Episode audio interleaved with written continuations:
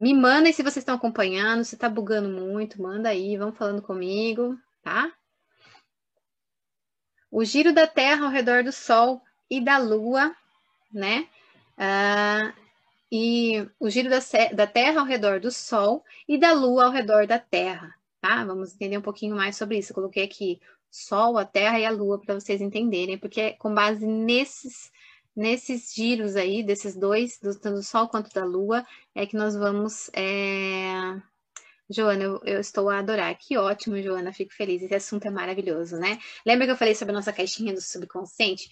Nós aqui, vocês, alunos, eu, né, estamos aqui, por exemplo, com o portal, por exemplo, a gente está acessando a, a, nossa essência, né? A gente está aprendendo a acessar a nossa essência com as aulas do portal, com todas essas vivências, com tudo que está acontecendo. Nós estamos cada vez mais despertando a nossa consciência expandindo. Então, quando a gente tem um assunto como esse, porque esse assunto não é novo, ele está dentro de nós, né? Dentro da nossa sociedade atual, ele é novo. Mas quando a gente acessa a caixinha do nosso subconsciente, né, dos nossos registros mais profundos, a gente consegue entender isso aqui de forma bem mais fácil. Então, quando vocês dizem, ah, estou adorando, estou gostando, estou tá, conseguindo entender alguma coisa, é porque vocês já estão se conectando com isso, que é uma coisa que já tem dentro de vocês, tá? Então, que é maravilhoso. Ah, Jennifer, muito legal, tá dando para entender melhor, né? A Jennifer estava na nossa aula, né, Jennifer? A Raíza, tudo ok, amando, que maravilha.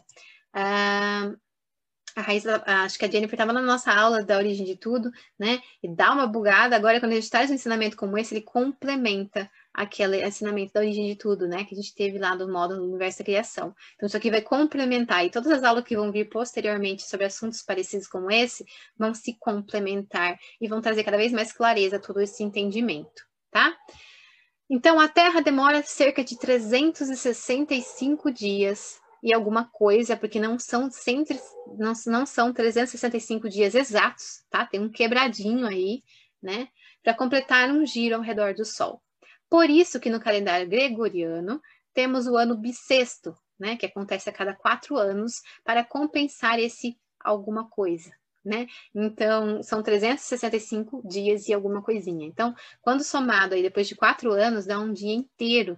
Então, por isso, a cada quatro anos existe o ano bissexto, que é quando acontece o dia 29 de fevereiro, por exemplo, tá? Por conta desse alguma coisa aí.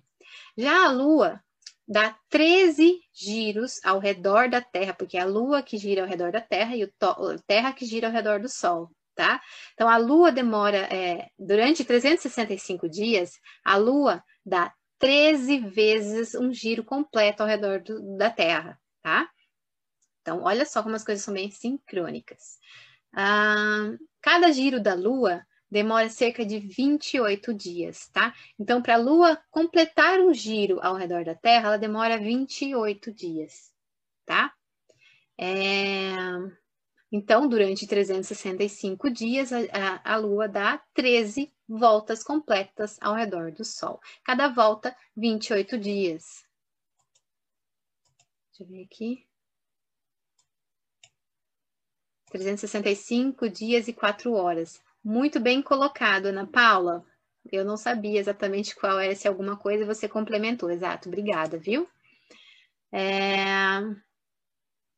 Por isso, no Giro do Sol, temos 13 luas de 28 dias, ou 13 meses, para melhor entendimento, tá? Então, no nosso, no sincronário das 13 luas, que seria o calendário das 13 luas, tá? Por exemplo, para que fique claro para entender, nós usamos 13 meses, que seriam essas 13 luas, tá? Então veja como as coisas casam bastante. Não seriam 12 meses, como é feito hoje, para ter que gerar esse 13 terceiro mês, que é o 13 terceiro salário, né? Que é aqueles dias todos bagunçados do, do, dos meses, aquela bagunça toda que a gente viu, né? Então aqui, com usando a Lua como referência, em, unida ao Sol, né? As duas energias, as duas polaridades, as duas forças, a gente tem o que? Esse giro harmônico, esse tempo harmônico. Então, são 13 luas, são 13 meses exatos, 28 dias exatos. Então não é 30, 31, 28, não, é 28 dias exatos todos os meses, 13 meses, dá certinho a conta, tá?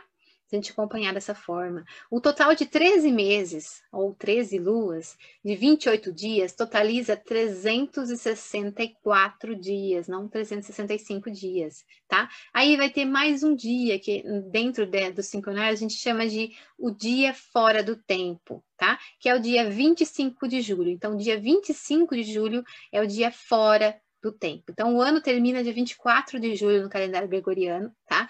Dia 25 de julho seria o dia fora do tempo, e dia 26 de julho é quando se inicia um novo ano tá? Então, esse 25, que é o dia fora do tempo, ele é o dia do respiro, é do acolher, sabe? É o dia do descanso, né? É um dia portal também, onde muitos ah, chamam também de dia portal.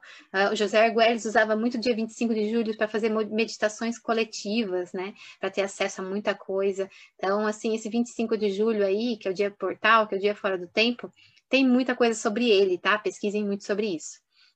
Ah, como eu falei, é um dia portal, um dia de respiro que, que não está dentro da, de nenhuma lua, tá? Então vocês vão entender depois quando eu apresentar o calendário para vocês, o sincronário para vocês, vocês vão entender, né? As luas que seriam os meses, né?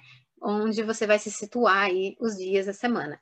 Mas o dia 25 de julho ele não está dentro de nenhuma lua. Ele é realmente um dia fora do tempo, tá? Ele não está dentro de nenhum mês, dentro de nada. Ele é um dia fora do tempo. Ah, onde que eu parei aqui? Que ele ajuda na nossa harmonização, na, ele ajuda na harmonização do Tzolk'in. Então, quando a gente for aprender sobre o Tzolk'in, sobre os selos, sobre os kins, né? Eu vou falar sobre isso em outras aulas com vocês, porque não daria para falar em uma aula só.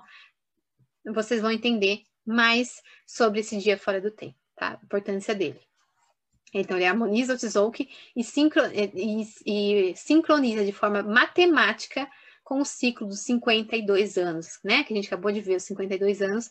Também a gente vai entender mais sobre tudo isso lá na frente. Então, esse 25 de julho, esse dia fora do tempo, ele faz com que essa sincronicidade aumente ainda mais, de forma matemática, entre Tzolk'in, entre os 52 anos e etc. Vocês vão entender tudo isso. Uh, o sincronário sincroniza, então, o ciclo solar, que é 364 dias mais um, o ciclo lunar, que são as 13 luas de 28 dias, o ciclo galáctico, que são 265, 260 dias, tá? O ciclo galáctico nós vamos aprender quando nós vamos falar sobre Tzolk'in, tá? E é a codificação da frequ das frequências com o Tzolk'in, tá? Então, o ciclo galáctico, os 260 dias, que são os 260 kins, né, que a gente vai aprender nas, nas próximas aulas, ele faz a codificação da frequência do Tzolk'in. Esses skins, é, esses 260 dias aí, que são os 260 kins, é, tudo isso se mistura dentro do, do, do sincronário, eles são as frequências, né? A codificação das frequências enviadas pelo Sol central para, para o nosso planeta. Então, esses selos eles codificam essas frequências através de mensagens, de imagens, para que a gente se conecte com a energia do dia, tá? Então, cada dia tem uma energia própria. Então, a gente vai aprender a se conectar com tudo isso quando a gente entender mais um pouquinho sobre o Tzolk'in, que nós vamos falar em outras aulas. Tá? Hoje a gente vai entender mais sobre o calendário do sincronário e depois a gente vai trazer o Tzolk'in para unir ao sincronário e entender de forma mais profunda, tá?